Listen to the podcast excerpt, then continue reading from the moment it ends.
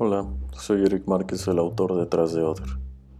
Other Podcast es un espacio creado con el propósito de adentrarnos en los filmes y evocar los significados ocultos que habitan en los mismos, todo esto contemplado desde una óptica psicoanalítica.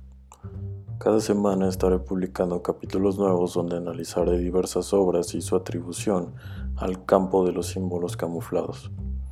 El día de hoy estrenamos este espacio con una película que para mí representa muchísimo una obra que me llevó a vivir una serie de experiencias sin igual que para mí fueron incomparables. Una de estas experiencias fue justo dialogar con el mismísimo director de la película, Gaspar Noé.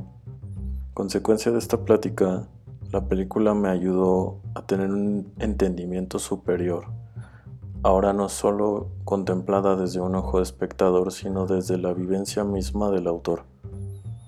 La película cautivó a la audiencia originada por la trama comercial del sexo, ya que se proyectaba a priori como una obra inusualmente diferente y por si fuera poco en 3D.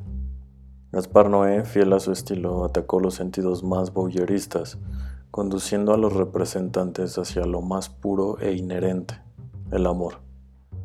El cambio de perspectiva obedece a la consideración del sexo como mecanismo natural por el que se nace, se desarrolla y se muere.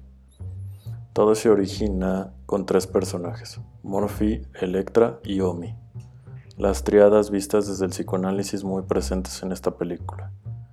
Love no busca develar la naturaleza de una emoción, sino indagar en la intensidad magnífica con la que el amor hace que la vida se estremezca al mismo tiempo que la ensombrece con sus altibajos y misterios. La película transcurre en una penumbra constante, aún en los momentos de felicidad, con una especie de fatalismo que no abandona a la acción.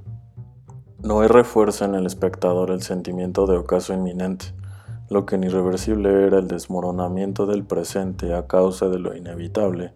En Love, es más la ironía de que los propios deseos y las vías para satisfacerlos terminen por acorralar los actos fallidos de los personajes. Lo que Electra y Morphy se revelan uno al otro mediante la necesidad de explorar todos los ángulos de sus cuerpos, les sirve para explicarse o tal vez comprenderse la interminable lucha por descifrar lo que habita y compone en el otro.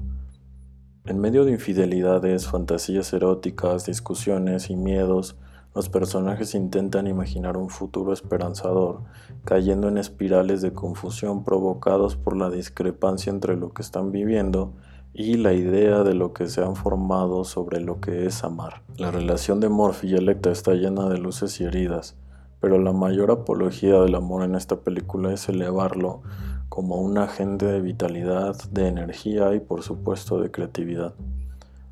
Love no es únicamente el mero hecho de lo carnal entre dos personajes, sino en hacer de las caricias, las triadas, el sexo, la droga, un enigma de lo que ocurre en nosotros cuando amamos, lo que podría ser entendido como amor, las vivencias individuales y las propias fantasías que viven en el inconsciente de cada sujeto, es un hecho desgarradoramente natural.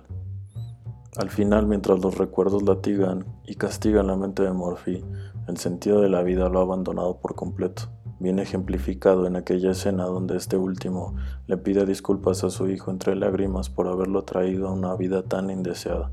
Ahí están los dos, el hombre y el hijo, metidos en la misma bañera en donde tiempo antes habían estado con Electra. El baño es un recurso habitual en los trabajos de Gaspar Noé. Recordemos aquella escena en Enter the Void donde el personaje principal muere en un baño, siendo representado el baño como un simbolismo de desecho, desestimación y expulsión, este mismo blasón se ve proyectado en Love, habitado en las muchas escenas en la bañera. Esta escena final de Morphy llorando en la bañera representa alegóricamente esto, el desecho de un amor fracturado y ya caducado. A su vez podría estar extrañando a otra persona que le hubiera hecho sentir ese placer desbordado, cuya evocación ahora lo sumerge en esta especie de síndrome de abstinencia, pero en ese momento lo único que podría salvarlo de ese, de ese estado es la presencia de otra Electra. La historia contada por la película no tiene fin establecido, sino que está señalada para repetirse una y otra vez como en la mente de alguien trastornado. Me despido invitándoles a verlo y llegar a sus propias interpretaciones. Asimismo, los invito a la siguiente entrega de Other Podcast la próxima semana. Hasta entonces.